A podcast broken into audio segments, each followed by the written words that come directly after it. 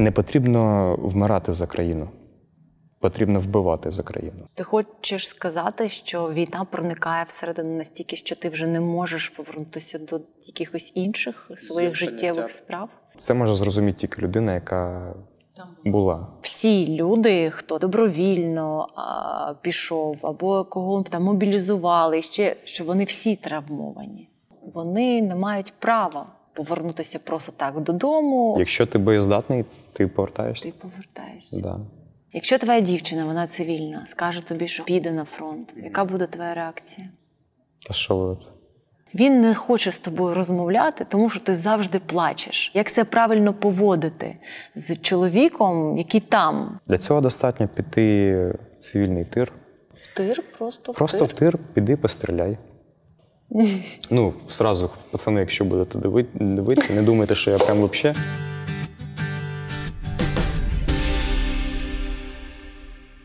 Привіт, я Маша Єфросиніна, і сьогодні я представляю вам свого героя. Він щойно сказав, що він трохи шокований, що я його запросила, але він не знає, наскільки шокована я і вся аудиторія, яка зараз з ним познайомиться, тому що ви точно його не очікували. Денисе, зараз буду представляти, виправляй, якщо що.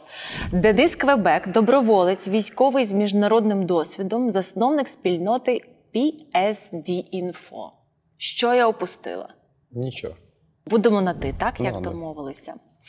А, трохи поясню. Звісно, ти не очікував, що я запрошу тебе на інтерв'ю, але мені трапився фільм Добровольці, я це про тобі вже сказала, де я подивилася те, як ти зі своїми побратимами розповідаєш про війну і взагалі військову спільноту. І чомусь я зрозуміла, що ми всі в тилу геть зовсім не уявляємо собі, наскільки масштабувалася вже е, м, мілітаризація всередині військових, які захищають нашу країну, і не відбулося того у тих, хто досі вважають, що їх хтось захистить. Мені захотілося про це з тобою поговорити, і я поділилася цими намірами з одним своїм другом. Він е, воює зараз в найгарячішій точці. Він у Бахмуті е, і був під Мар'їнкою. Ну, це взагалі наш біль, тому що ми дуже хвилюємося. Я сказала, що запрошу тебе. І ось що він мені відповів е, повідомленням. Це дуже круто. Це дуже круто, що ти запросила саме Квебека. Я пишу йому, чому? І він мені відповідає. Бо мені здається, що він трушний тіп. Він воює неоформленим, в нього немає захисту держави, він не отримує зарплатню, вся екіпіровка, зброя, навіть часто патрони, все за його рахунок. Він воює дуже давно. Небагатьом людям доводиться стільки жити, воюючи. Він профі, тому цікаво. Це, це що ти означаєш для хлопець пішов, хлопець був бізнесменом, пішов добровольцем через воєнкомат, як багато хто, як і мій чоловік тощо. Дуже приємні слова. Він, Да. я думаю, характеризував теж багатьох хлопців, які також приймають по схожому сценарію ну, пряму участь в житті країни, але з тієї сторони. Оскільки е, ми дійсно не витрачали багато часу, ну, суспільство загалом, на тому, щоб розбиратися в деяких речах. Якщо сьогодні тобі мої питання здадуться, можливо, наївними або безглуздими, або глупими, ти мене вибач, тому що дійсно ти для того, щоб ми розібралися. Коли ми написали тобі. Ти, як військовий, ти виправив нашу редакторку і сказав: Ні, я доброволець. Є суттєва різниця? Яка? Е, на мою думку, доброволець це та людина, яка не має ніяких е, гарантій від держави, е, що в випадку поранення або смерті каліцтва вона буде забезпечена е, всім, всім спектром допомоги, да, тобто реабілітована, відправлена на протезування, ну і так далі. Тобто доброволець це людина, яка, яка цього всього не має. Е, Військовослужбовець, в свою чергу, він забезпечений всім, але він і виконує бойові завдання на постійній основі. Він живе на війні і у нього немає права вибору.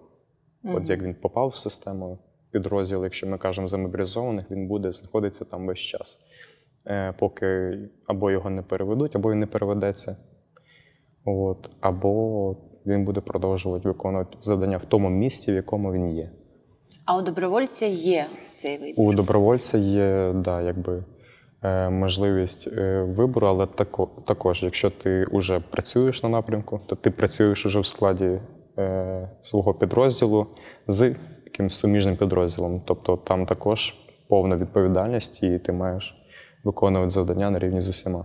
Це єдина різниця між цими двома явищами. Ну, як глобальна, напевно, так. Всім привіт, привіт! А що гостя ще немає? Ну добре, трохи підготуюся, бо я завжди, знаєте, коли англійською інтерв'ю беру, хвилююся. Слухай, Назар, а в тебе ж дівчина влаштувалася на ту роботу. Там був дуже серйозний критерій високого знання англійської, правда? В неї все класно з англійською? Так, але вона так довго її вчила, кидала, поверталась безліч разів. Але таки довчила і вже збирає на машину, тому не дарма страждала. Прям таки й страждала. Я, до речі, можу посперечатися, що вивчення англійської мови це страждання. М-м. Вивчення мови може і має бути комфортним, адже коли воно є комфортним, від цього стає більш ефективним. Найголовніше при вивченні англійської це мати викладачів, які надихають вивчати. І саме такі є у найбільшій онлайн-школі англійської в Україні EnglishDom. Англійська це бізнес-мова. Вона відкриває багато можливостей для кожного з нас. Тому, коли як не сьогодні розпочинати вивчення англійської заради успішного власного майбутнього та майбутнього нашої держави. В кожного учня EnglishDom є персональний викладач. З ним ви будете займатися один на один по відеозв'язку, використовуючи онлайн-підручник. Жодних зошитів чи роздруківок. Ну зручно ж. Ви самі обираєте місце та час для занять. Потрібен лише ноутбук чи смартфон та, звичайно, інтернет. А щоб навчальний процес для вас був максимально цікавим, ви отримаєте доступ до цілої екосистеми сервісів, які допомагають повністю зануритися у навчальний процес. До речі, перед початком навчання ви можете пройти безкоштовний тест на рівень своєї англійської, посилання на який ви знайдете прямо в описанні під цим відео. Пам'ятайте, що англійська це мова нових можливостей, мова нового рівня життя. Переконайтесь в цьому самі. Переходьте за посиланням під цим відео і реєструйтесь на безкоштовне пробне заняття від EnglishDom. Воно займе лише 25 хвилин. А за промокодом Маша ED ви отримаєте 15% знижку на пакет занять. Кожен з нас сам вирішує, яким буде його майбутнє, і кожен з нас сам може його покращити. Головне зробити перший крок. Ти пішов е, добровольцем, добровольцем в АТО. Е, так, я пішов добровільно в АТО, але я був е, в добровольчому батальйоні. Відповідно, в мене був соціальний пакет гарантій. Е, це було в 2014 році. Це були новостворені добровольчі формування. Тобто різниця між е, там, якби йде слово доброволець, тобто я пішов добровільно приймати участь, але я пішов в офіційну якби, структуру, офіційний батальйон. Різниця в тому, що зараз я не є якби офіційною людиною. І все. Тобто різні, різні часи, різні.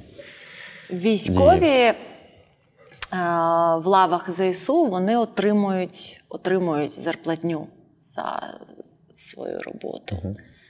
Ем, вона, здається, 100 тисяч гривень. Е, Там Це на нулі, правильно, і якщо це в тилу, то там 30 менше. менше. менше суми. Добровольці ж нічого не отримують. Ні, ми нічого не отримуємо. Ну, хіба що там інколи донати, якщо є така необхідність на пальне, ну і так далі. Ти не пере, як це сказати, переходиш, да, не перекваліфіковуєшся в ЗСУ саме з причин, щоб в тебе був, е, була можливість е, змінити своє рішення і піти Ні, ні. з фронту? Е, Справа в тому, що коли почалася повномасштабна кампанія 24 лютого, у мене не було часу на те, щоб йти кудись е, записуватись, підписувати там, підписуватись по мобілізації. Я міг з першого дня вже використовувати всі свої знання і навики для того, щоб почати боронити країну, а саме місто, місто Герой Київ. Е, оскільки у мене є певний бекграунд, у мене є мої друзі в різних підрозділах, і я та мої друзі ми знали, що все йде до повноцінної кампанії, то ми вже знали, з ким іде зустрінемося, з ким будемо співпрацювати, кому допомагати. От, тому не було сенсу і часу затра- затрачати час на це, а відразу перейти до дій. Плюс е, не забуваємо, що добровольці це також на той момент були й ті люди, цивільні абсолютно, які взяли зброю. Всі пам'ятають, скільки людей, добровольців почали також допомагати армії боронити нашу країну. Вони також є, ну, також були добровольцями. Тому, бачите, тут великий дуже спектр поняття доброволець. От, і лише по цій причині, а потім ми працювали, потім працювали на іншому напрямку. У нас була, була певна взаємодія з іншими підрозділами. Е, Була якби група. Ну, ми так і працювали, не було необхідності. А потім, коли вже задумались, от, продовжили працювати так, як і працюємо. В силу своїх якихось е, індивідуальних, як правильно сказати, Мотивів. мотивів, я думаю, так. От, це, е, КПД від цього не втрачалося, а навпаки, за рахунок нашої універсальності, наших навиків, тому що е, всі ми вже служили. Угу. Ми знаємо, що таке армія. У нас є друзі у всіх підрозділах, тому не було такої необхідності заходити по мобілізації. Ну і плюс е, я якби людина з інвалідністю, тому теж якби питання. Ти був поранений. Е, колись давно, так. Да. Інвалідність пов'язана з цим. Так, так. Це так, було в АТО. так. І це, я так розумію, причина тому, що ти в перчатці зараз. Це одна з причин. Да. А, якщо є інвалідність, ти можеш так само, як е, добровольчо продовжувати служити, воювати, чи це обмежує якось твої дії? Можна стати обузою для підрозділу. Я звільнився зі служби, тому що я зрозумів, це був 18 рік, що я вже не зможу виконувати всі ті завдання, які переді мною та підрозділом можуть стояти. Наприклад? виконувати 5 прыжків, 5 прыжків в рік з парашутом. Є певні складнощі, е, що при розкритті ти маєш потягнути, виконати повну там процедуру, зробити розвороти, потягнути стропи. Точніше, я вже забув цю термінологію. Да, і в цьому є, наприклад, склад, склад, складність. Е, і все рівно я вже в повній мірі є не повноцінним для виконання складних задач. Та як я вже прийшов з часом до того, щоб бути е, функціональним, це для цього мені необхідно було, щоб пройшов певний, певний термін, і щоб я навчився, і щоб я пристосувався. Тому о, є такі складнощі, тому я прийняв рішення на звільнення. А зараз просто як пішов добровольцем, так воно і понеслось. От, і це ж було до середини літа, ми виконували постійно бойові завдання, тому як пішло, так і пішло. От. І е, зараз заходить по мобілізації, е, ну, добровільно при, з інвалідністю, то я зараз розумію, що набагато більше користі зроблю там, де я зараз є. А де ти секунду. зараз це можна розповідати? Е, та навчаю людей. Навчаю людей, навчаю військових, Чому навчаєш? Навчаю вогневій підготовці. Це стріляти. Ну, це не лише стріляти. Тут е, дати розуміння і посил людям, і військовослужбовцям, в тому числі, як можна швидко адаптивно розвивати стрілкові навики, які знадобляться у бою. Угу.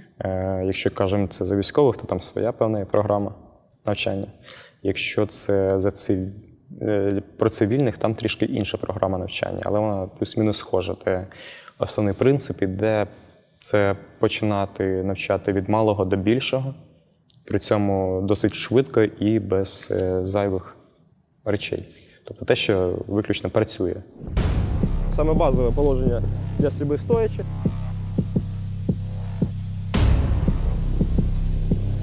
Від плеча до початку біцепсу. Відпрацювали. Е, Всі ці люди, які пішли під час повномасштабного вторгнення в воєнкомати, і їх всіх отак навчали. Е, Не можу сказати. Дуже індивідуально, дивлячись, е, в якій області ти призивався, які інструктора в тебе були, які Ну, ти навчаєш тих, хто прийшов непідготовлений на фронт зараз. Ні, абсолютно різні люди. От на моєму досвіді це були люди з різних структур, з різних е, підрозділів. Це я не буду перечисляти хто, але абсолютно різні люди, в тому числі, які вже мають досвід е, війни попередньої, в плані кампанії попередньої АТО, е, які служать вже не один рік, так і люди, які щойно були призвані по мобілізації. Е, так і люди, які вже були призвані по мобілізації і вже проходили службу і виконували завдання. Це, наприклад, е, працювали з людьми е, під Бахмутом. Це було літо, тоді ще не було таких активних дій, як зараз в тому районі. Тобто і там працювали з людьми, там більше по тактиці ми працювали. Е, Намагалися передати максимально швидку інформацію, щоб люди у випадку, коли вони встрянуть, наприклад, в прямому контакті, щоб вони знали, що їм необхідно виконувати, куди переміщатися, і які, які маневри вони мають виконати в той чи іншій ситуації. Тобто величезна кількість людей і всі з різним досвідом. Але, на мою думку, ми маємо навчати людей, якщо ми кажемо за стрілецьку або вогневу підготовку, якомусь загальному стандарту, щоб люди е, у випадку взаємодії з іншими підрозділами, якщо ми кажемо мобілізовані, мобілізовані, щоб у них була певна універсальність, щоб вони діяли в схожому темпі, мабуть, е, і прибрати зайву воду від е, підготовки. Треба максимальну вижимку, корисну інформацію. Практично, так? Практично, так. Да. І необхідно навчати. Саме цьому. З цим зрозуміло, чим ти займаєшся зараз. Зрозуміло також, що тебе не зупинило ані поранення, ані що. Давай повертатися до прийняття цього рішення. Як хлопець, 18-річний, який мріє стати програмістом, кидає все і приймає рішення йти на війну. Що саме хочете почути? Чому? Як це так? Чому? Як це? Я чесно. Ти не мріяв бути військовим? Я мріяв бути військовим. Мріяв, Да. Я думаю, як і багато моїх друзів, з якими я продовжую спілкуватись, у нас схожа історія. Угу. Всі ми мріяли стати військовим, всі ми мріяли побачити Афганістан. Ну, образно. Не про Не всіх. всі, а ну, про точно моїх не друзів всі. багато хто. Я ж кажу з друзів своїх. Угу. Е, якось воно йшло з дитинства. Але коли почалась війна, от я вам кажу, як є, як і згадайте відчуття 24 лютого, коли почалась повномасштабна. І якщо розглядати, розглядати з точки зору чоловіка, ти відчуваєш, яке рішення за тобою вже прийнято. Тобто ти вже відчуваєш, що все. вже. Так. І так само було в 2014 році. Тобі було 18. як і більшості хлопців тоді, які пішли також 18. Можливо, У тебе не було підготовки. е, в мене був за собою страйкбол і доволі сильна підготовка на ті роки. Я потім Цього вистачає? цього вистачило мені тоді, щоб уже виконувати завдання біля околиць Слов'янська. Е, Я вже розумів е, формації, як має йти головняк, ядро, тиловий дозор, як- ми маємо розподілятися по секторам, якщо ми зупиняємося, маємо зупинятися. Тобто такі базові елементи, і в мене це вже все було. Тому що ну, я тоді вже мав таку первинну базу. І на той час цього було достатньо, щоб е, працювати. Але ж ти тоді там е, прослужив скільки? Е, ну, 4 роки. Чотири роки. І потім ти звільняєшся і їдеш. Звільняюсь, підготовлююсь, вивчаюсь в Академії безпеки за кордоном Так. і лечу Летиш куди? в теплі края. ну, давай. Да, ну, в Афганістан. В Афганістан. Ем, Я розумію, що це контракт. Я розумію, що це, це певною мірою заробляння грошей, бо там такі дуже відчутні йдуть зарплатні, чи як це На називається? той час Платня. е, да, зарплатня так і є. А, чи ти поїхав туди, пройшовши 4 роки війни, поїхав туди лише по гроші? Е, Гроші це завжди як бонус. Звичайно, ми не відкидаємо важливість цього моменту, тому що я вам наведу приклад. Звільняється людина після служби по пораненню, грубо кажучи, людина з інвалідністю. Ти навчений в військовій справі, ти любиш її.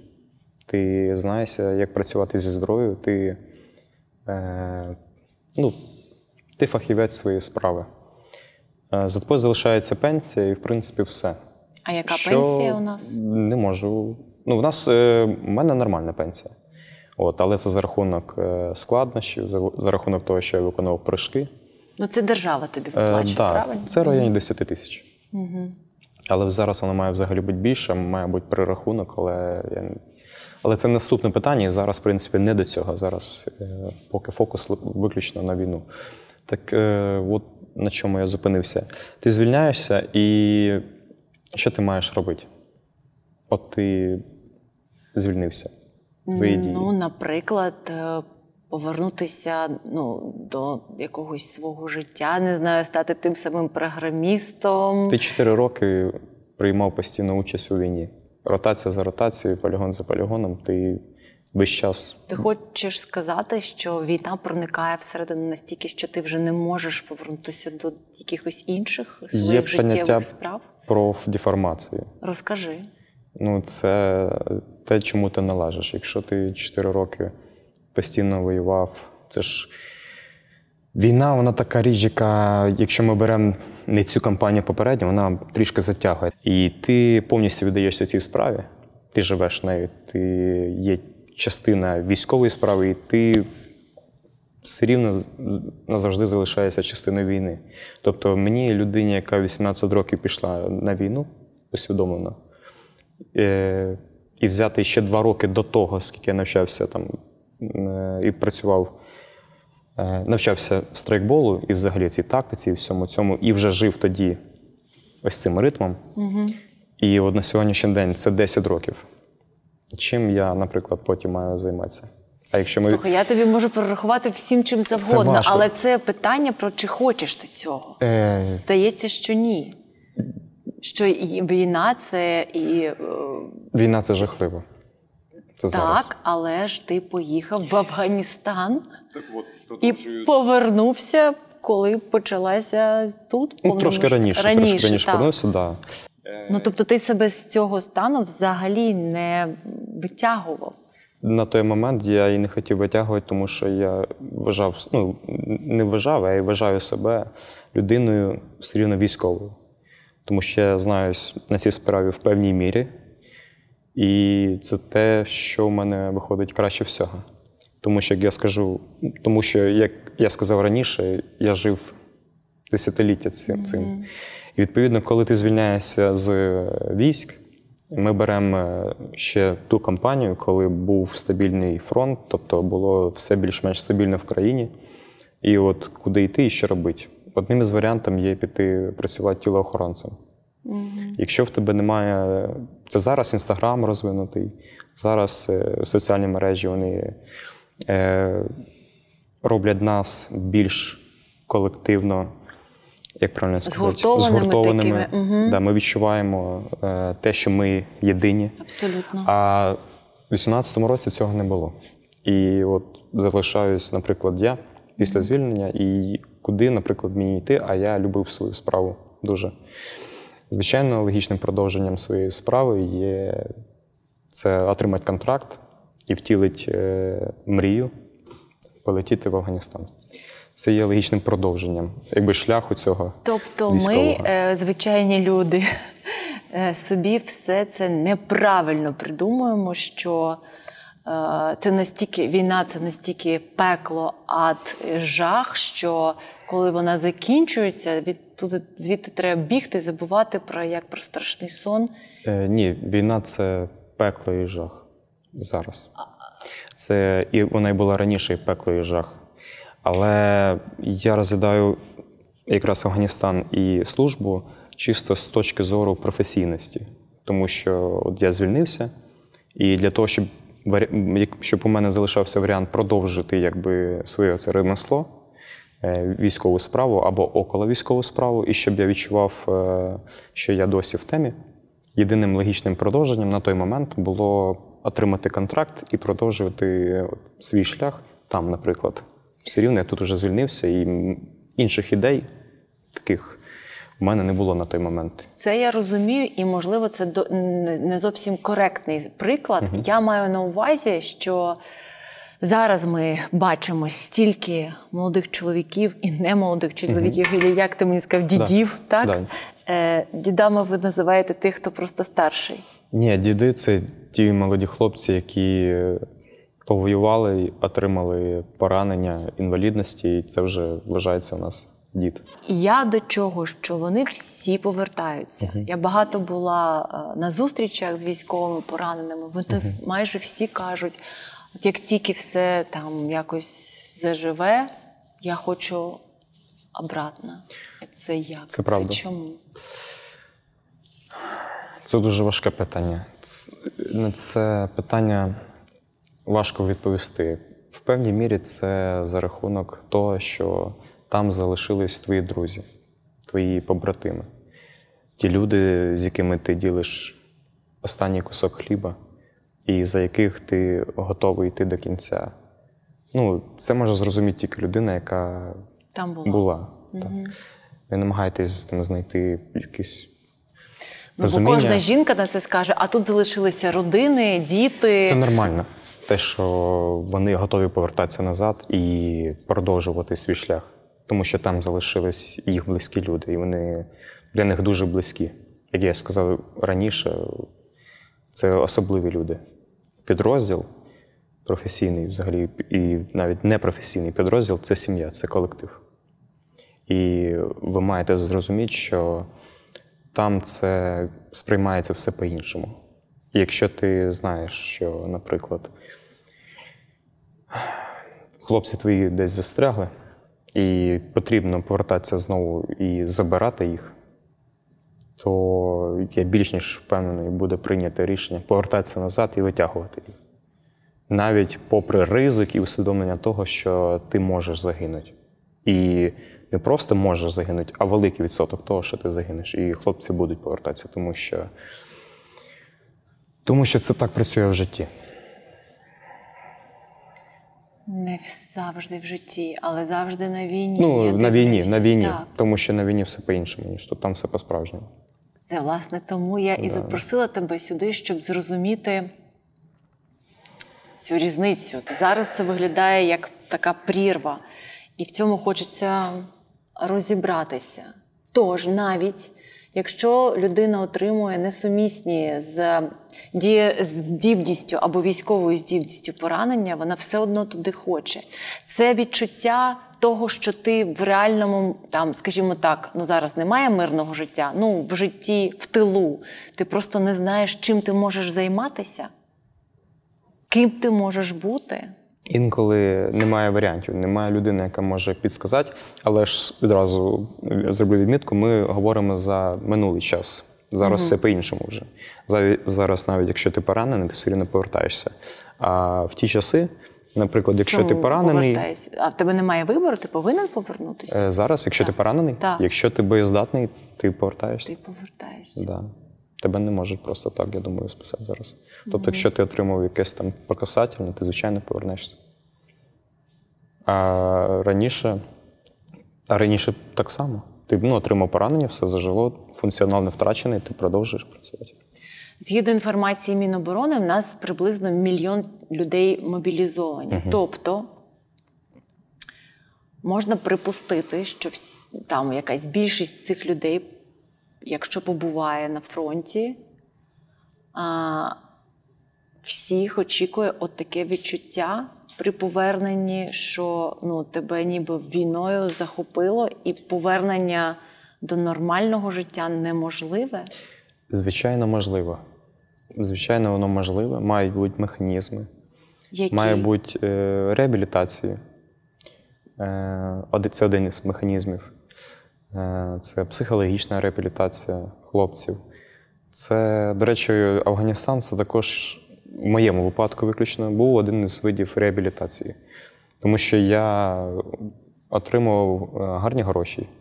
Я був в колі друзів, які також всі учасники бойових дій, які приймали ну, більшість участь в АТО, тільки просто з різних підрозділів. Е, Ми ходили в зал, ми добре е, годувались, там гарна їжа, отримували заробітну плату, вчили мову, грали бадмінтон. Ну, прям Це- таки. це- на... Я вам кажу серйозно. А воювали? Ніхто там не там виконували завдання виключно мен- менеджерські або там якогось певного охоронця, де максимум дві години в день працював. Тобто ви підвищували просто свій рівень підготовки Так, да, я вчив просто свою. Я просто вчив мову, англійську мову, займався спортом і продовжував вести ну, ПСД інфо. Ось так. Ну, хіба не реабілітація, і плюс ти знаходишся в Афганістані. Піднявся на дах будівлі, гори, летять гелікоптери, ти куриш сігару. На чим вам не реабілітація? І ти отримуєш там на, сьогоднішній, на сьогоднішньому, по сьогоднішньому курсу це там десь 200 тисяч гривень в місяць. Повернемося до нинішніх часів. Да. Зараз ти сказав, трохи буде інша ситуація. Так, необхідно вже створювати, на мою думку, механізм, як повертати хлопців, які е, були можливо травмовані війною Фізично. е, і психологічно також. А чи можна я тебе перерву? А, я взагалі перебуваю в впевненості, що всі хлопці не підготовлені, ну тобто не військово е, там службовці. Не старослужащі, Так. да. старослужащі їх називають. А, всі люди, хто там доброво, добровільно а, пішов, або кого там мобілізували, ще що вони всі травмовані певною мірою. Ну як ти жив собі? Я думаю, це помилково, що Мав- всі травмовані, всіх заділа війна в певній мірі, але всіх по-різному. Розумієте, всі ми люди різні. Хтось сприймає е, одну подію таким чином, а хтось по-іншому. Хтось попадає на один фронт бойових дій, хтось попадає на інший, хтось піхотинець, а хтось е, спецназівець або там водій. У всіх може бути по-різному все. Але у нас вже має підготовлюватися механізм, як е, цих хлопців, як цим хлопцям допомагати. В залежності від, е, як правильно сказати, Травми, що він отримав психологічної, так? да, від змін, які зазнав. Я займаюся психологічною реабілітацією жінок, е, здебільшого цивільних, але ми займаємося жінками, яких гвалтували окупанти, знущалися, катували страшними теж випадками. Е, І ми займаємо психологічною реабілітацією. І вся ця робота привела мене до інформації, що в тій самій Америці е, по закону е, військові ветерани війни, повертаючися з фронту, вони не мають права. Там не знаю, повернутися просто так додому, обійняти своїх рідних і жити з ними. Бо люди взагалі повинні пройти психологічну реабілітацію, і вони їдуть там в центри, отримують або медикаментозну допомогу, або терапевтичну.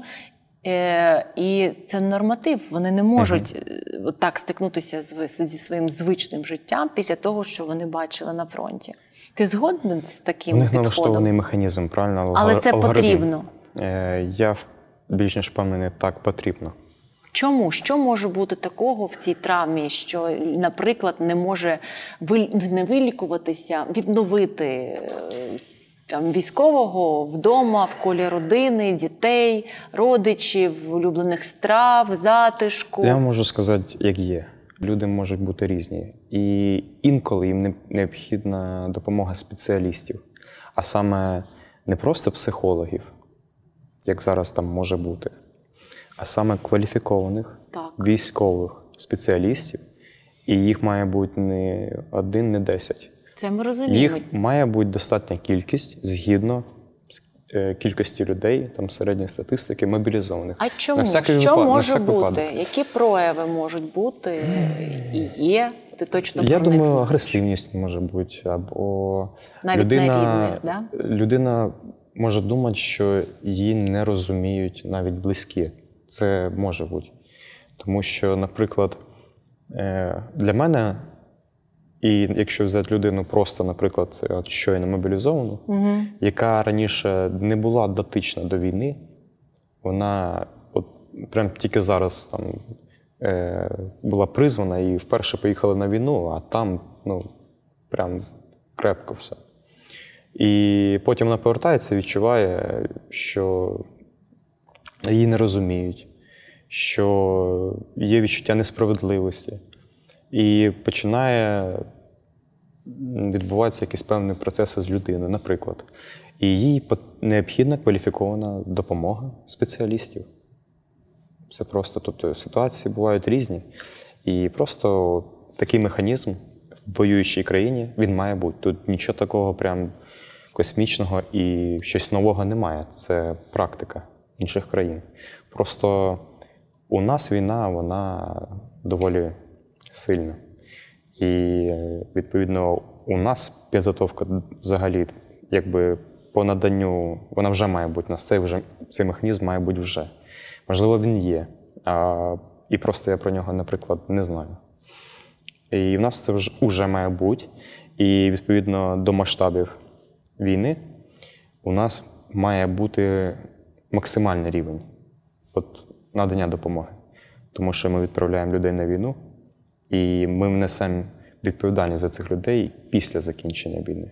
Так має бути. Ти обходиш е, конкретизування і називання своїми іменами того, що там відбувається. Ти кажеш, там сильно, там жорстко. А що там? Війна. А як це? Ти, ти, ті Я фото, думаю- що ми бачимо, і ті відео впродовж одного року вони стали всі, всі однаково страшенно подібні. Це вибухи, це літання неймовірної кількості якихось приладів, це страшні фото поранених хлопців, дівчат, це похорон. А ти там і твої побратими там. Як це при зануренні туди? Що це? Як це? Розкажи мені. Ну, так і ви і сказали, вибухи. Просто їх дуже багато. Літають всякі об'єкти, безпілотники, авіація. Ну, все те, як ви і знаєте, але щоб зрозуміти, як це, це потрібно прям бути там, і лише так можна в повній мірі зрозуміти. Як би я не намагався описати, як це, е, все рівно в повній, в повній мірі я не зможу це описати так, як це є насправді. Тому що війна вона виглядає так, як виглядає в очах піхотинця, сидячи прямо в окопі. По-іншому це неможливо описати. Це війна. І все. З, усіма, з усією складовою війни. Вибухи, піхота, танки. А, все. Смерть. Це, це війна, ну це ні для кого не секрет. Вона виглядає так, як виглядає. От просто бувають різні фронти, наприклад, на одному напрямку там один характер, інтенсивність, на іншому там трішки інший, інша інтенсивність, там більш позиційна. На третьому напрямку там динамічно, наприклад. Там і наступають, наприклад, з різних напрямків. Там додається авіація, наприклад, більш інтенсивно. Тобто Це ж завжди щоденний ризик померти, загинути. Чи думаєте ви про це в думаю, щоденному? Я думаю, у нас має бути е, на цьому моменті мотивація трішки інша. У нас е, не, має, не має бути от, думки, от, щоденний ризик померти. Е, у вас має бути лише одна думка: у вас є щоденний шанс вбити противника. І все. От у вас є щоденний, щоденний шанс знищити ворога, а не померти. Ми маємо зрозуміти, що не потрібно вмирати за країну. Потрібно вбивати за країну. Ось і все. А це от головний такий момент. Але ж їх дуже багато. І що б нам не говорили, як би не говорили, їх дуже багато. Вони лізуть як таргани з усіх щілей. Да, да, і таракани. На них дивишся, просто нудить. На наших дивишся, здається, що там найкращі люди країни. Розумієш? Просто найкращі. Ви всі люди, так найкращі. виглядаєте: молоді, красиві, розумні, закохані в країну. І е, от відчуття всього цього, воно дійсно ну, це болить. А ви всі приїжджаєте, або я там виходжу на зв'язок зі своїм чоловіком, який посміхається і каже: Та все добре, все класно, пи ру». І ти думаєш, ну як? Що, як, як так може бути? Ну, а як ще? Ну, в тому плані, в нас варіантів немає. У нас єдиний варіант в країні, от, щоб зберегти країну, це бути сильним. Це однозначно, ну, плакатися і плакати будемо потім. Зараз єдина, єдиний посил це максимально працювати, використовувати тактику, підготовлювати, максимально робити упор на підготовку піхоти, оснащення їх, готувати якісно штурмові підрозділи, ставити акцент на підготовці і на якості особового складу. Не кількість, а якість. І от так ми вивеземо і виграємо. Ну, в будь-якому випадку виграємо. А так ми маємо прямо от працювати. І єдиний, єдина тактика і ідея це знищувати противника і максимально в великих кількостях за рахунок якості. За рахунок, а якість достигається за рахунок підготовки особового складу, за допомогою якісного оснащення, приладами нічного бачення, в тому числі піхотинців. І наголошую піхотинців в більшій масі, тому що фронт тримає піхота, яким от при нагоді хотів би сказати, що честь вам і хвала. Тому що такі, як ми, ми допомагаємо вам. А от ви тримаєте фронт. Ну, це типу важливий момент. Це суперважливий Да, момент. да. Ну просто всі там забувають інколи. Там спецназ, спецназ. Піхота. Та що ви це? Ні, я як я. Ти... Жінки по, по жінки в тилу, давай так по-іншому е, це сприймають. Ем, Ти сказав, що ми неодмінно переможемо. Це віра, яку постійно треба в собі культивувати? Чи ти прям знаєш це? У нас немає другого варіанту. Це зрозуміло е, в тому плані, що ця війна вона не йде для декого не один рік і не вісім років. Ця війна йде вже не одне десятиліття, а то й сотні років. Проти, ви знаєте, проти кого? Проти Російської Федерації, імперії зла. І ми пам'ятаємо нашу історію. І Голодомор, і крути, і велика кількість подій, трагедій, які сталися з нашою країною. І це питання вже стало ребром. І тому тут у нас не залишилось уже вибору. Питання стало таким чином, що йде на нас оця вся велика чорна сила, дійсно зла, як ви вже сказали, що ну, що це за люди? Вони без принципів, без ніяких Це принципів. не люди, я не можу їх людьми з- без моральних принципів. Це Я бачу, що вони роблять з нашими жінками і з дітьми. з усіма. І з військово ну, з чоловіками також, тобто, що роблять з нашими людьми. І тому це питання вже тягнулося досить довго. І тут уже стало питання хто. І я просто впевнений. Ну, я просто впевнений, що ми переможемо. Тому що в нас немає другого варіанту. І тому що, як не крути, ми на стороні світла. А, ну, а вони зрозуміло хто. І це знають всі в цілому світі. Тому скажіть ви мені, хто переможе? Ви нам даєте віру, що ми. А ви даєте нам підтримку, що ми. Тому що тут великий комплекс, тому що ми одна країна, і ми маємо і підтримувати, навчатись, готуватись і не забувати про те, що йде війна. Тому що вона йде. І вона не зупиняється зараз, і не потрібно налаштовуватись на якесь там спокійне життя, і от хтось там хай за мене знову розгрібає. Ми маємо всі разом підтримувати друг друга і бути єдні. І тому ми переможемо. Перед цим інтерв'ю, коли ми розмовляли, і, власне, в добровольцях, ти сказав один дуже важливий меседж, що незважаючи на то, на те, що є тил, що є немобілізовані чоловіки, що є певне життя, яке зараз вирує, особливо в певних там регіонах, віддалених від е, лінії фронту, регіонах України. Так не має бути. Має бути по-іншому. Люди повинні всі а, а налаштовуватися на те, що це надовго, і б а, готуватися фізично і ментально до цього. Що ти мав на увазі?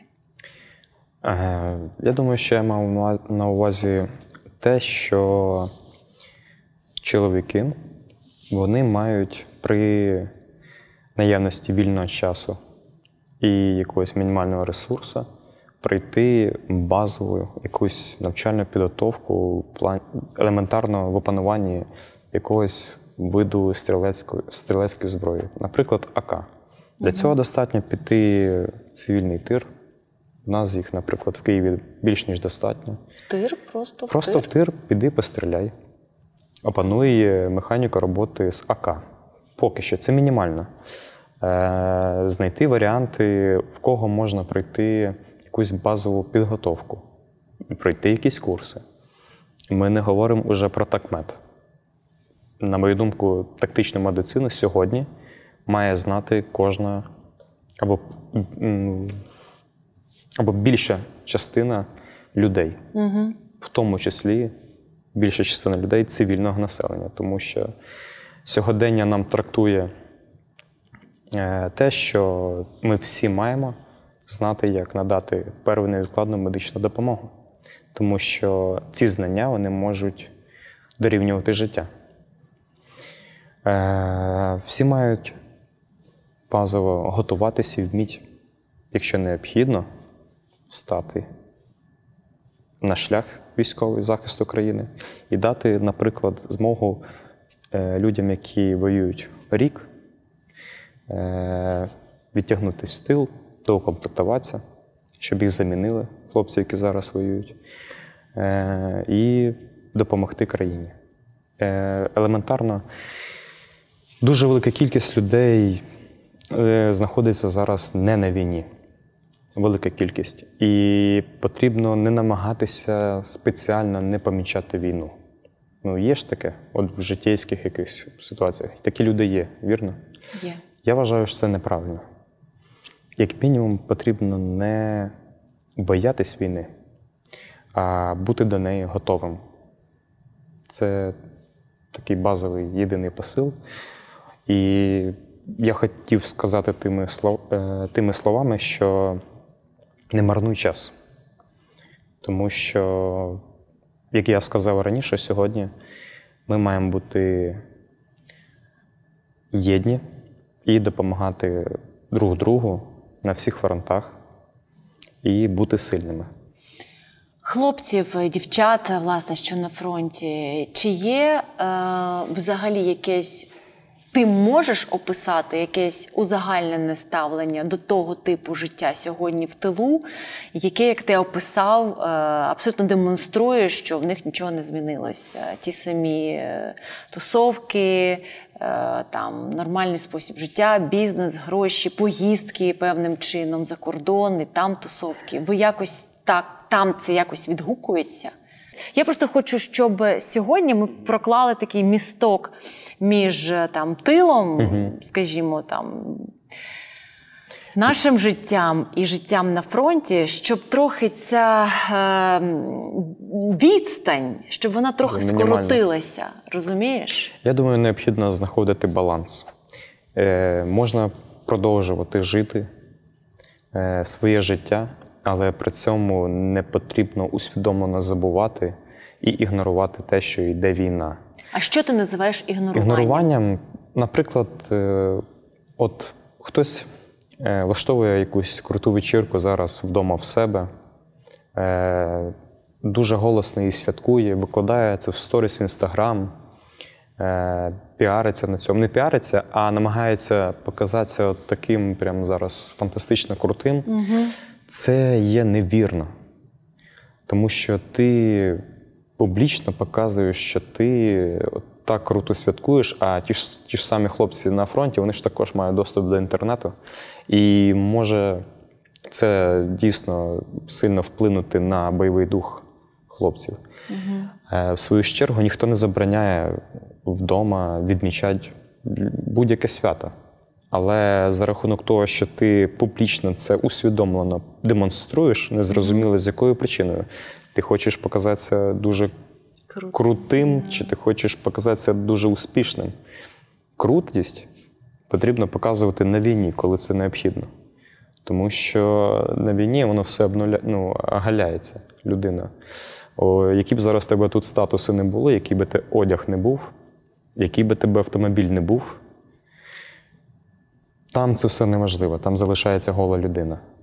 І там залишається лише те, хто ти є насправді.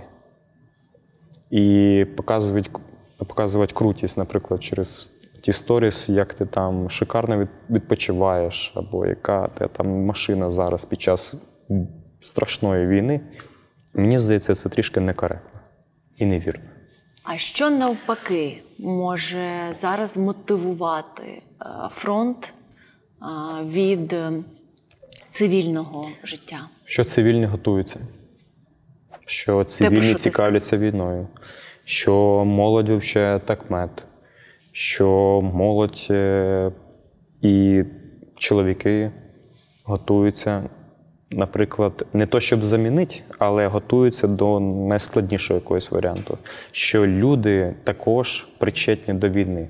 Якимось, можливо, іншим методом, не прямим боєзіткненням. так? Донати, Обов'язково. Е, можливо, тенденція зараз.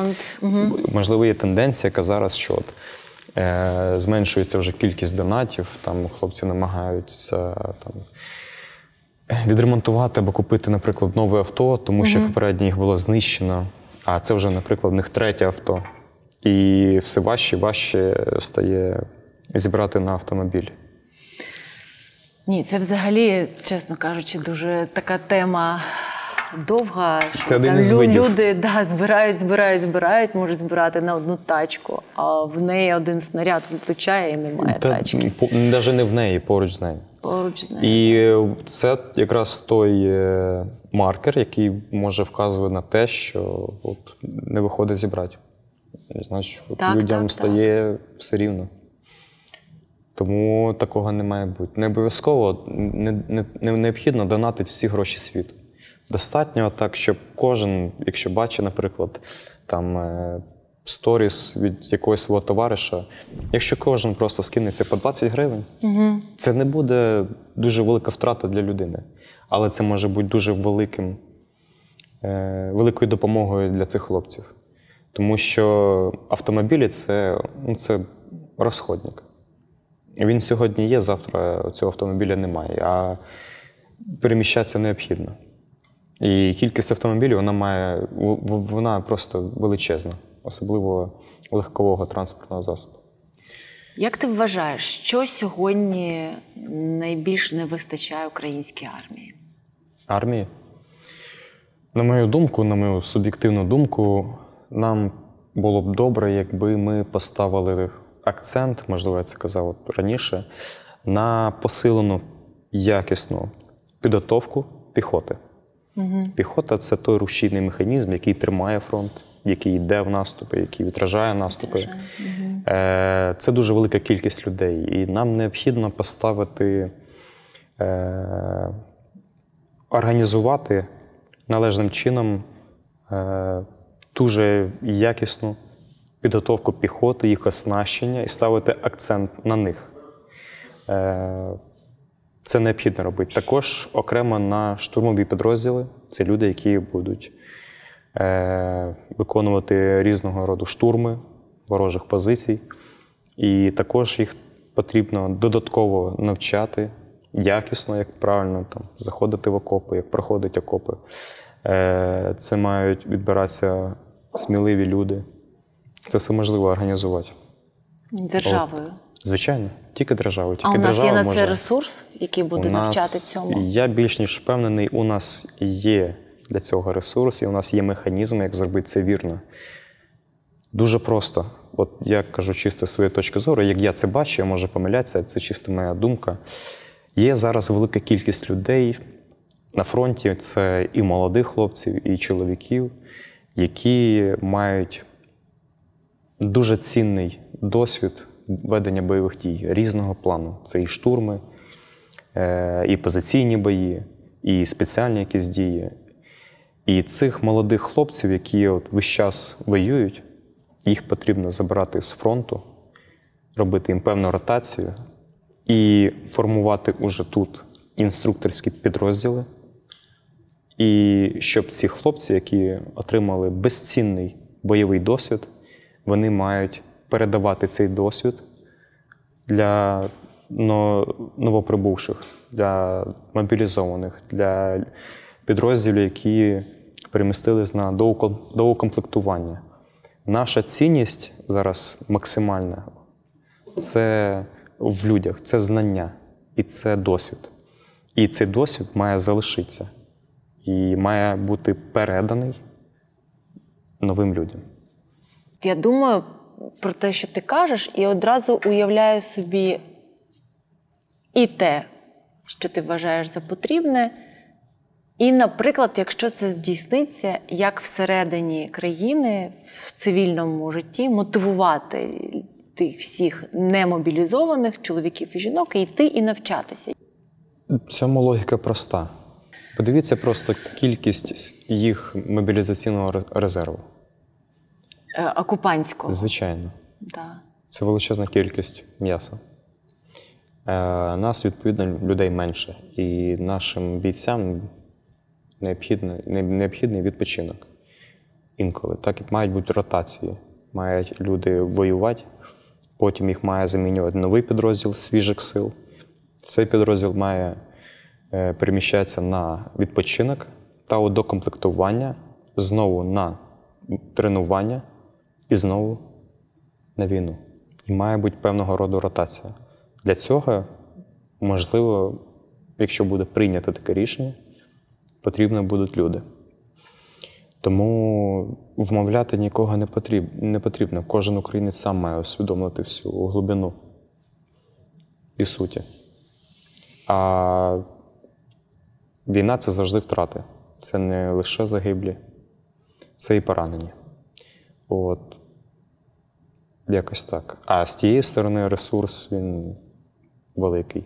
Тому ми маємо знищувати набагато більше противника, ніж е, нас. І я більш ніж впевнений за рахунок під, підсиленої підготовки, за рахунок ударів по тилам, е, по логістиці, ми цього досягнемо. І, як я казав, в перспективі ну, у нас все вийде. Повертаючись до настроїв е, на фронті, але вже таки особистого гатунку. У мене є історія, я їй розповідала, що подруга телефонує своєму чоловіку, і він не бере слухавку. Угу. Не бере, не розмовляє з нею. Ну, жінка, яка телефонує своєму чоловіку, а він на нулі, ну, звичайно, вона вже там ходить по периметру. А потім якось е, їй подзвонив е, його побратим, його друг, хто з ним там поруч, і сказав: Слухай, він не хоче з тобою розмовляти, тому що ти завжди плачеш. І в нас з дівчатами була ціла дискусія, як це правильно поводити з чоловіком, який там. От е, багато хто з чоловіків каже, що ми не хочемо соплі, сльози, ми не хочемо всю цю драму. І той сам власне чоловік, який не брав слухавку, він казав: Я може хочу з тобою просто поговорити про якесь життя. Не знаю, ну там пофарбувала ти волосся, щось таке, чим ти мене просто зуділа в нормальному житті. Це так, як комунікувати парам, як правильно себе поводити. Я розумію, чому так. Йому, наприклад, війни і так достатньо, він, живе, він живе на війні. І інколи чоловік ну, просто хоче поговорити про щось інше, щоб просто відволіктись і відчути себе, наче немов він вдома. Поговорити про якісь банальні, прості житті, життєйські речі, а не про те, що постійно відбувається навколо нього. І тому необхідно відчувати чоловіка, який по ту сторону. Потрібно не розповідати про якісь свої дрібні там, проблеми, тому що для нього будь-які проблеми, які тут, для нього це не проблема. І вам необхідно це усвідомити. І тому, да, так, так, так, таке є. От, а хто про що хоче поговорити? Про ту ж може рибалку, або там, що там з дітьми, а що ти сьогодні вдягнула. Тобто про якісь такі прості речі, не про якісь там плани на- ну, дуже круті на майбутнє, а може і про них. Тобто про щось таке. Але от інколи точно не про те, а що у вас там, коли дружина питає, а як у вас там, точно не хоче, не захоче, можливо, поговорити про це. Ми завжди з тобою апелюємо в розмові сьогодні: чоловіки, чоловіки, чоловіки.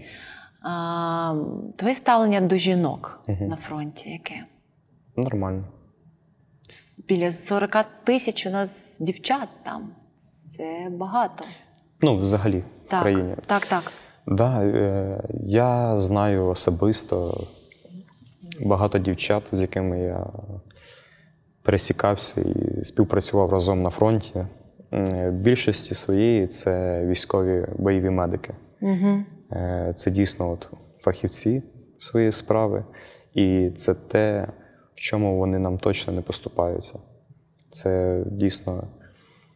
е, А снайперок не зустрічав? Тих Зустрічаю наших і, і легендарних. вчив їх. Да. Да? Да. В цьому поступаються.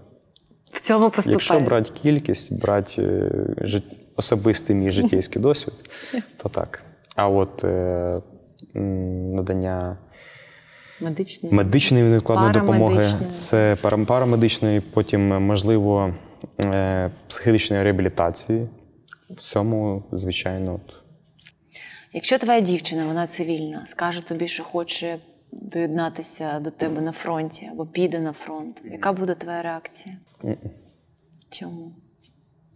Ну, вона не буде там приносити ту користь, яку вона могла приносити, будучи тут.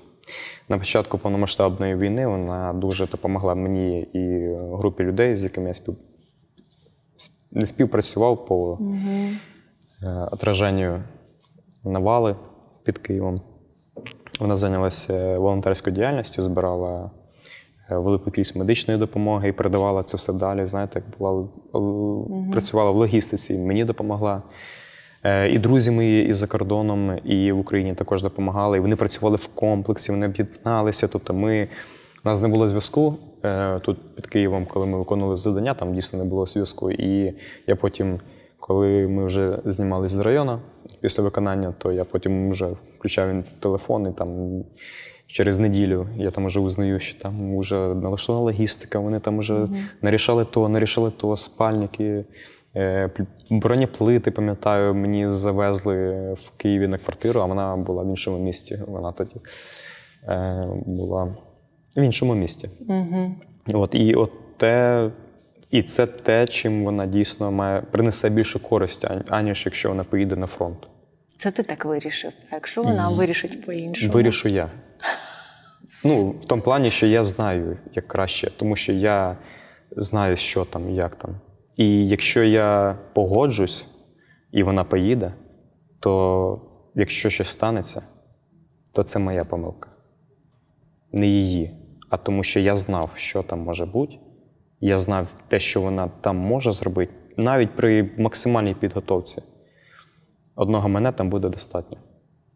Вона не має там бути. Якщо ми кажемо чисто от про Тебе, мене, про, та, да, і про неї. Звичайно, ні. Я скажу ні, і буде ні. Хоч я знаю ваші погляди. Тут я вам кажу, як Ти є. теж Я завжди- підготувався, так? я, звичайно. Але я кажу правду. І погодьтесь з цією думкою. Так буде правильно.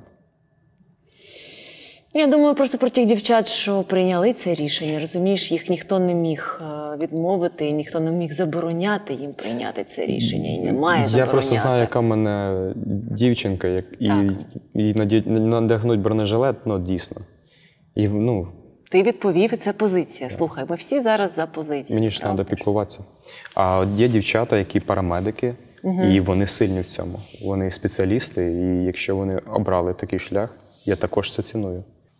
Я розмовляла з Ганною Маляр, е, за міністеркою е, міністра оборони, і вона розповідала мені такі приклади, що іноді їй офіцери, командуючі кажуть, що е, якщо в мене є там, в бригаді, у взводі жінки, і вони або отримують поранення, або гинуть, це набагато болючіше сприймається усіма чомусь, що ми всі просто там виходимо з ладу.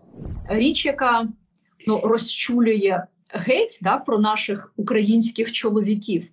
Це те, що для них найстрашніше, якщо з жінкою в підрозділі на фронті щось трапляється. Якщо це поранення, і не дай Боже, якщо це загибель, вони говорять, що завжди, коли є втрати у е, колективі, це дуже демотивує, це дуже складно е, пережити. І якщо це трапляється з жінкою, то командири мені розповідають, що вивести із е, стану цього переживання е, чоловічий підрозділ вкрай складно. Чоловіки більш емоційно сприймають смерть дівчини, наприклад, того ж парамедика на фронті. Тому що ну, це, це можливо є або була б мати. Чоловіки, хочу сказати відразу, будь-яка смерть на фронті це смерть. І життя піхотинця, воно не цінніше життя якоїсь іншої людини. Це все рівно життя але просто може сприйматися більш болючіше. Тому що, можливо, як я сказав, це вже мати. А, або це могла б бути мати. Тому і так. Ти втратив батька на війні. Угу. В тебе поранення. Твоє життя, е, твоє ставлення до життя і смерті змінилося? Ні. Я чудово усвідомлюю, усвідомлюю, Що? що таке смерть. Для мене нічого. Я сприйняв це як нормальне. Не нормальне, а як норму. Я чудово віддавав е, розуміння самому собі того факту, що е, мій батько служив в піхоті, і що він був на одному із самих гарячих на той час напрямків. І я чудово розумів, які завдання він виконував. Він вивозив поранених постійно на неброньовому автомобілі, він підвозив БК на передню лінію, і я розумів просто його можливі ризики. Тому і десь я ментально був готовий. І, Ти е, говорив з ним про це? Ні, ми спілкувалися. Я працював на одному напрямку, він був на іншому. Ми не дуже спілкувалися. От. Але ну, якось так. І А свої ризики ти усвідомлюєш? е, більше, ніж повірте. Я ж зараз тут. Я ж не там. Я все чудово розумію. Ну, і що? Ну, кожен усвідомлює ризики. Як я сказав раніше, моє життя не набагато цінніше, ніж хлопці, які зараз прям. От прямо зараз, цю секунду, от зараз знищують противника. От прямо зараз утюже арта. Цю секунду. Тому я чудово розумію все. Як, як скільки коштує моє життя, скільки коштує його життя, його життя у нас. Цінність вона одна, життя одне. Тому я чудово все усвідомлюю. А чого ти боїшся зараз? Зараз нічого. А, Ні, ну тут прямо зараз. Думаю, да, тебе любов'ю в житті, окутала. в житті я боюсь, е, мабуть, змій. Да. Ну і все. Ну, з такого, що прям боюсь, що фобії. Ми коли були з дівчиною в Карпатах, то вона йшла перша. Ну, зразу, пацани, якщо будете диви- дивитися, не думайте, що я прям взагалі такий. Але от дійсно є така природна хобі, е, фобія, Фобія. Да, от яку я, от, я ловив змій, я їх їв спеціально усвідомлено, я переборював страх е, таким методом, щоб не боятися. Якщо хочете перебороти страх, ти маєш стати віч навіч з ним. От я пробував, але не допомагає все рівно.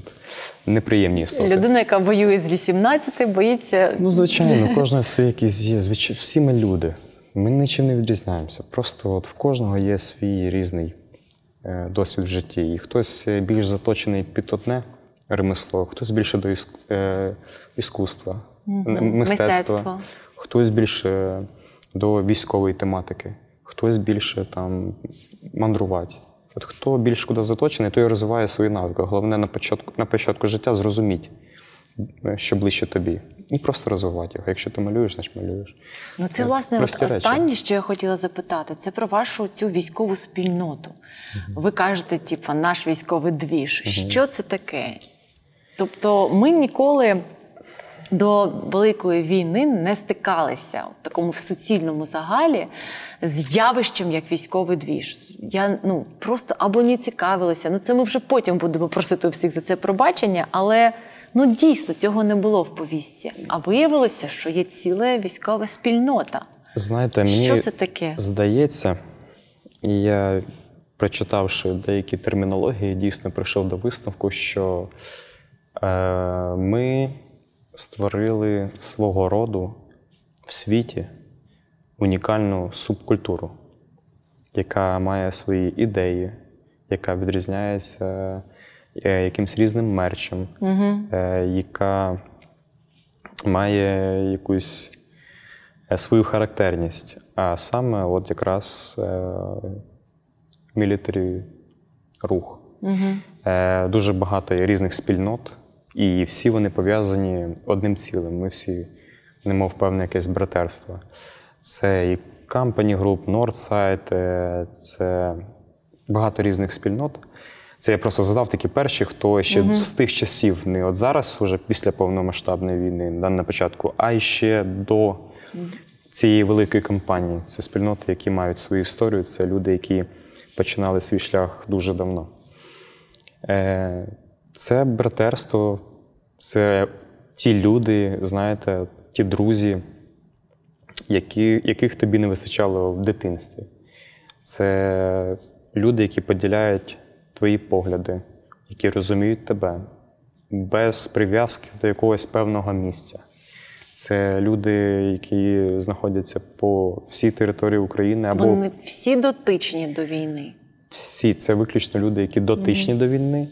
Це і це ті підписники і люди з цивільного життя, які також е, розділяють Вашу наш, наші погляди.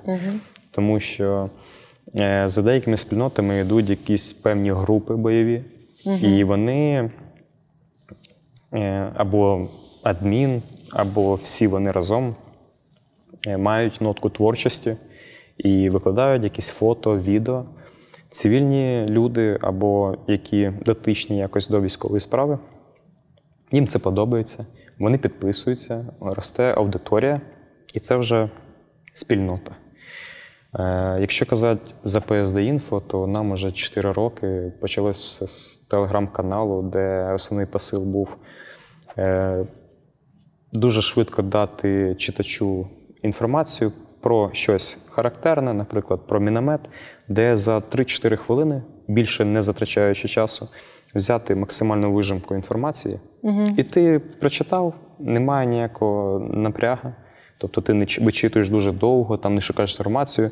Ти взяв інформацію, зрозумів її і пішов.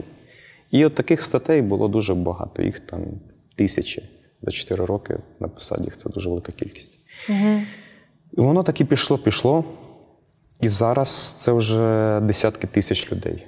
І це не лише статті, це вже свого роду люди, які входять, люди, які входять в основу спільноти PSD Info, це І дід Шинобі, ви за нього знаєте, і Так. Саша з того інтерв'ю. І таких ще дуже велика кількість людей. Просто Ну, яка? про них поки не знають. Ну, десятки, сотні, які тисячі. мають пряму участь, Так. е, то, наприклад, 5 людей це люди, які постійно працюють над ПСД, це написання статей, це і мій головний адмін Павло, який постійно працює, контролює всі процеси. Це люди, які зранку, прямо сьогодні до вечора, працюють над цим, які е, створюють мерч. Моя дівчина вона малює всі ці патчі, які зараз. Е, розходяться по людям. Це створення дійсно цієї культури і закарбування історичних подій не лише в нашій пам'яті, а от якраз в цьому ж мерчу, тому що це історія. І це дійсно субкультура. І саме головне, що мені дає сил, це те, що людям це подобається, вони розділяють цю філософію. Філософія дуже проста. Це не лише бути професіоналом, а це те, що ми маємо бути єдні і сильні. За рахунок чого? За рахунок навченості, підготовки, мотивації і розуміння загальної ситуації, тобто обізнаності. І це все великий такий, знаєте, комплекс всього. Це величезний такий насправді механізм. Ви відчули зростання кількості в цій спільноті під час е, повномасштабної війни? За... Я відчув її зріст за останні три місяці.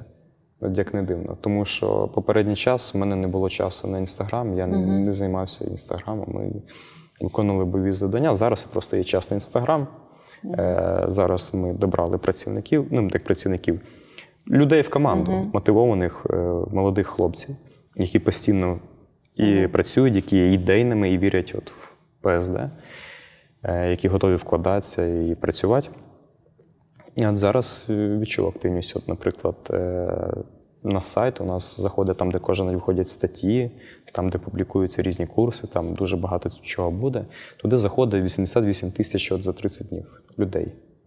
Ми, ми, не, не, ну, ми просто люди. Ну, нам ніякої підтримки держави не було. Ми от просто створили все самі, зробили.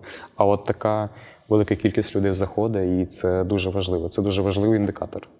Ми теж залишимо посилання, нехай заходять, да, дивляться. Просто я от дуже, знаєте, я дуже люблю от підписників не лише своєї спільноти, а й інших людей, тому що це люди, які от живуть цією, цією ідеєю, розділяють. Це означає, що людям цікаво. Їх же ж ніхто не змушує заходить, витрачати свій час. Це значить, це означає, що вони самі знайшли, прийшли, роз, розповсюджують. так. так, це унікальні люди. Це от це, якщо це от цивільні, то це от наша надія. Це от, і я б хотів зробити от акцент на якраз молодь, на підростаюче покоління, щоб вони полюбляли цю військову справу, поки вони молоді, от чому і викладають це відео, чому виходить мерч. Це ж популяризація цієї справи. У мене є мрія, е, щоб у нас е, от оця військова і околовійськова культура в країні, щоб вона була на високому рівні. Тому що ми от дійсно, я думаю, весь світ переконався, і ми також, що ми, от, українці, це дуже сильна нація. І от е, якщо у нас буде розвинута ця військова культура і оце ком'юніті, і воно буде популярне е, в нормальних рамках е, серед молоді, е, то це буде дуже круто і сильно, і що саме головне забезпечить нас і нашу країну в майбутньому. Як правильно сказати, забезпечить нашу країну на високому рівні, здоровою молоддю і саме головне освіченою по військовому напрямку. І у випадку, якщо е, в майбутньому, після нашої перемоги, обов'язково станеться щось знову, у нас буде сильна нація і саме головне підготовлена, підготовлені люди. І оце було б круто. Мені нема чого додати. Я лише знаю, що ця думка вона не є на сьогоднішній день там в широкому загалі популярною, тому що масово люди лякаються, бояться війни, втомилися від війни, хочуть, щоб воно скоріше закінчилося. Людина влаштована так, що коли воно закінчується, з глаз дало і серця вон. Можна повертатися, типу, до життя. І тому, власне, я і рада, що ти погодився прийти і поговорити, щоб сьогодні трохи кожен замислився про те, чого не допускає в свої думки. Ти знаєш прекрасно, що купа людей на сьогоднішній день відмовляється від новин, відмовляється вже втомляє, втомлюється від е, підписок на різні телеграм-канали, де є сводки з фронту і таке інше. Люди втомлюються і від, е, відмовляються з цим співіснувати щодня, живучи в країні, яку, в якій їх повинні захистити. Тому я дуже вдячна за цю розмову і будемо сподіватися, що вона піде в люди якомога більше. Я сподіваюся, да, міг донести якісь Так. свої мінімальні думки. І от остання порада. Е, якщо ви дійсно вважаєте, що от буває таке, що от ви втомились від війни, Угу. то в цю секунду подумайте, чи не втомився піхотинець в окопі. Ось і все. От задумайтесь над цим і зробіть для себе якийсь висновок. Тому ми не маємо права втомлюватися, поки ми тут. Це не вта втома. Дякую, Денис. Дякую вам. Дуже тобі дякую. Дякую. Все. Дякую.